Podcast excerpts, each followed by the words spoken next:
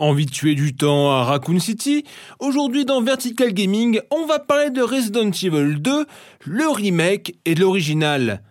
Alors, sortez vos ratons laveurs. Vertical Gaming.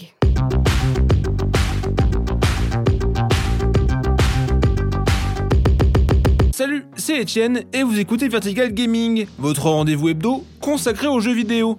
Aujourd'hui, on va parler de remake, mais pour le coup vraiment de luxe, avec Resident Evil 2. What in God's name? Capcom décide de nous faire revivre la peur de son Resident Evil 2 en 2019 sur nos consoles de salon et PC. Hero de Remake propose de nous faire revivre l'aventure de Leon Kennedy et Claire Redfield à Raccoon City, mais en refait à neuf.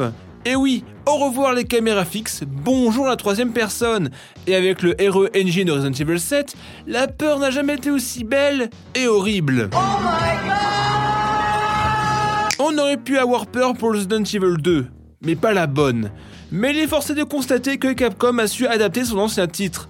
Ok, troisième personne à la Resident Evil 4, mais la peur de plus avoir de balles, de se retrouver face à un liqueur est bien là. Ce qui est amusant, si on peut le dire comme ça, c'est qu'avant ce jeu, avant l'annonce du remake même, en 2013, une bande de fans italiens du studio Invader Games avait pour objectif de faire un remake de Resident Evil 2 avec le Unreal Engine 4. Resident Evil 2 Reborn. Pas de bol, Capcom annonce en 2015 son propre remake de RE2. Mais Capcom, pour le coup, ils ont été plutôt cool. Certains éditeurs auraient fermé le projet, et derrière, limite, ils auraient fait un bon procès des familles. C'est du vol et du plagiat. J'aime pas trop les voleurs et les fils de... Capcom a décidé d'inviter l'équipe italienne dans leurs locaux et de les faire rencontrer les développeurs de l'équipe japonaise. Bah oui, Reborn a été annulé, mais c'est cool finalement de créer un lien, voire s'inspirer des projets amateurs. C'est beau, c'est. Et finalement, ce qui est amusant, c'est que les rencontres et les développements chelous, c'est totalement dans l'ADN des premiers Resident Evil. Si c'est Shinji Mikami qui était directeur de Resident Evil 1, pour le 2, c'était différent. En effet, pour le 2, Mikami est passé producteur, laissant les rênes à Hideki Kamiya, pas encore connu à l'époque. Le développement avance petit à petit et disons qu'il y a embrouille. Pour faire simple, Mikami voulait quelque chose sur l'angoisse, la peur comme le 1, tandis que Kamiya voulait plus s'inspirer de l'esprit film hollywoodien.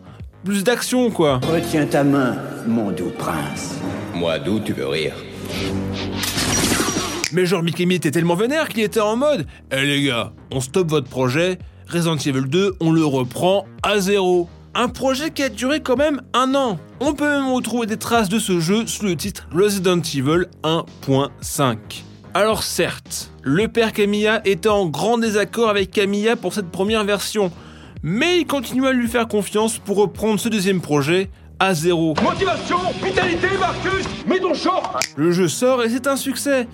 Alors, tout le monde parle de la version PS1 et PC, mais est-ce que vous savez que le jeu était sorti sur N64 aussi? Oui, oui. Et franchement, le résultat est plus que satisfaisant, réunissant à compresser tout le jeu dans une cartouche, se payant même le luxe d'avoir des graphismes plus fins avec l'Expansion Pack.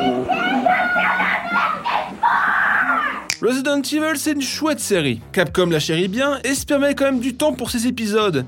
Quand on voit qu'ils n'ont pas hésité à tuer un projet d'un an car ça collait pas, c'est assez impressionnant. Et ce qui est amusant, c'est tout ce qui découlerait des Resident Evil de façon plus ou moins directe. Continuez Jackson, vous m'intéressez. Car si Resident Evil 1, Biohazard au Japon, a été un succès à sa sortie en 1996, la firme de Megaman a pensé direct à des spin-offs. Yoshiki Okamoto avait pour projet de faire un Resident Evil avec des ninjas, Sengoku Biohazard, des combats à l'épée, au shuriken.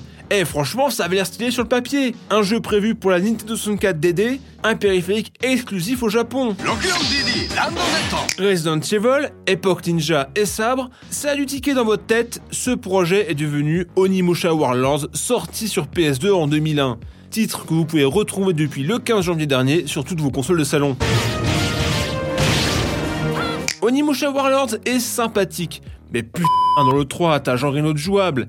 J'ai beaucoup de sympathie pour cet acteur, alors le voir dans un jeu comme Onimusha, alors là c'est caviar. Bonsoir C'est un ennemi que trépasse si je faiblis Mais Onimusha n'est pas le seul cousin de Resident Evil. Il y a aussi Dino Crisis, tu remplaces les zombies par des dinosaures et bam Dino Crisis. Dommage que la licence soit éteinte avec le 3. Attention, dino danger. Autre membre de la famille Resident Evil, c'est Devil May Cry.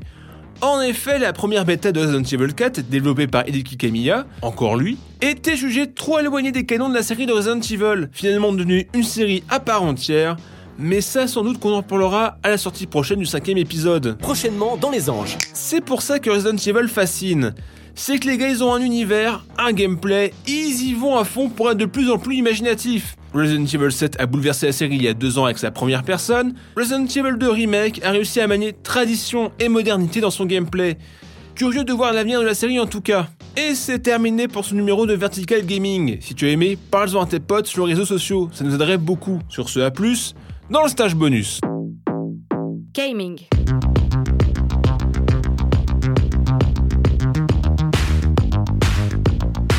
Vertical.